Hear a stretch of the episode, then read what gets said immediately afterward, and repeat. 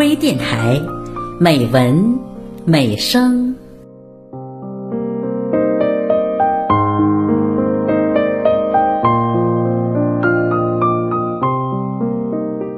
亲爱的朋友，我是浩然。今天的节目，我为您朗读作家兴安的散文《蒙古包》，真实的与想象的，请分享。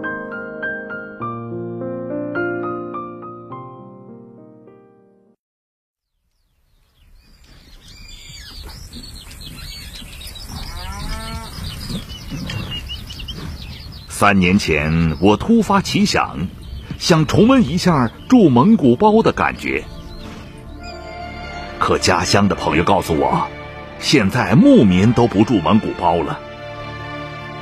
为了满足我的奇想，朋友特意委托一家牧民为我搭了一座蒙古包。这里方圆几十里没有人家，主人是一对年轻夫妇，女儿在旗里上学。每天清晨，丈夫赶着牲畜到远处放牧，妻子则忙完家务活后，坐在房前的台阶上用手机发信息。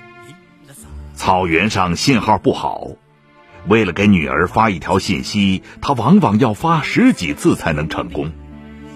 我与他们生活在一起，酒熏之后共同吟唱蒙古民歌，相互建立了很深的友情。然而，在蒙古包里过了几天牧民不如的生活之后，我终于耐不住草原的寂寞和清苦。临别，我塞给女主人五百元钱，作为对他们热情款待的酬谢。我本以为她会拒绝，至少要推让一下。可是她拿过钱，头也不回地跑进屋里，再也没有出来。我不解。是嫌钱少，还是因为我给他们钱不高兴呢？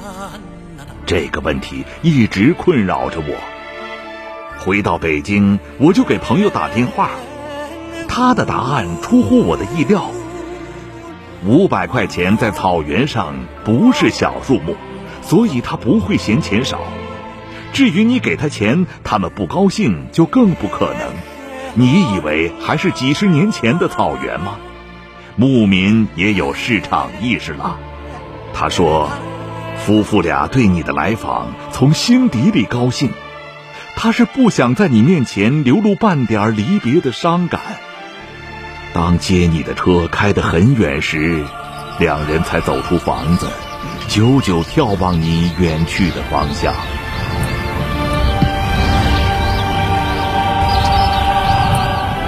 这段经历让我感触很深呐。离开家乡三十多年了，我对蒙古包的感觉，对牧民生活和他们心里的猜测，都不过是一种想象，至少是一段遥不可及的回忆。不久前，我看过蒙古族摄影师阿音的一组有关蒙古包的照片。我对蒙古包即将在草原上绝迹感到痛心疾首，可家乡的朋友们反驳我：作为民族文化，蒙古包确实有象征意义，但是你住着宽敞舒适的现代化高楼，却让牧民永远挤在蒙古包里，你觉得公平吗？我哑口无言。我开始检讨自己。同为蒙古人，我们之间的差别却像是两个民族、两个世界。我不能因为自己的情感和想象，就要求他们永远滞留在几千年前的时空之中啊！人类在进步，蒙古族也需要发展。再想想我们这些在城市里养尊处优的作家们，一写到草原。就是蒙古包、蒙古袍、骑马、射箭等等等等，似乎文学只能在这些古老的事物上才能获得灵感。而实际上，大多数牧民已经舍弃蒙古包，不穿蒙古袍了。他们更喜欢温暖的砖瓦房，喜欢汽车、摩托，喜欢电视和手机，甚至上网。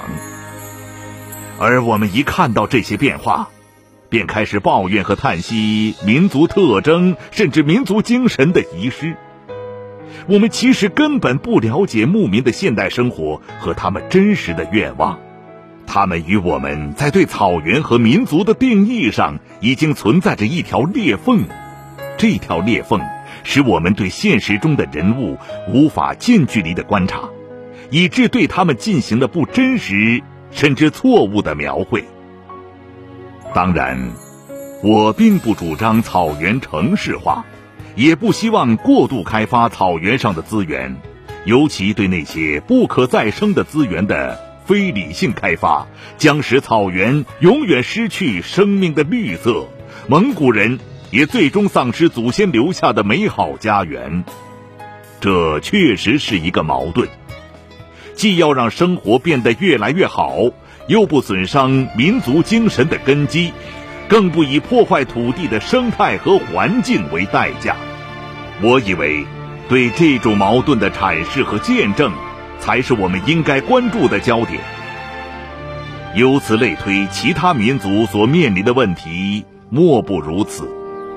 这其实是一个民族能够立足于今天的阵痛，也是一个民族走向未来的起点。我们的作家必须。真诚面对。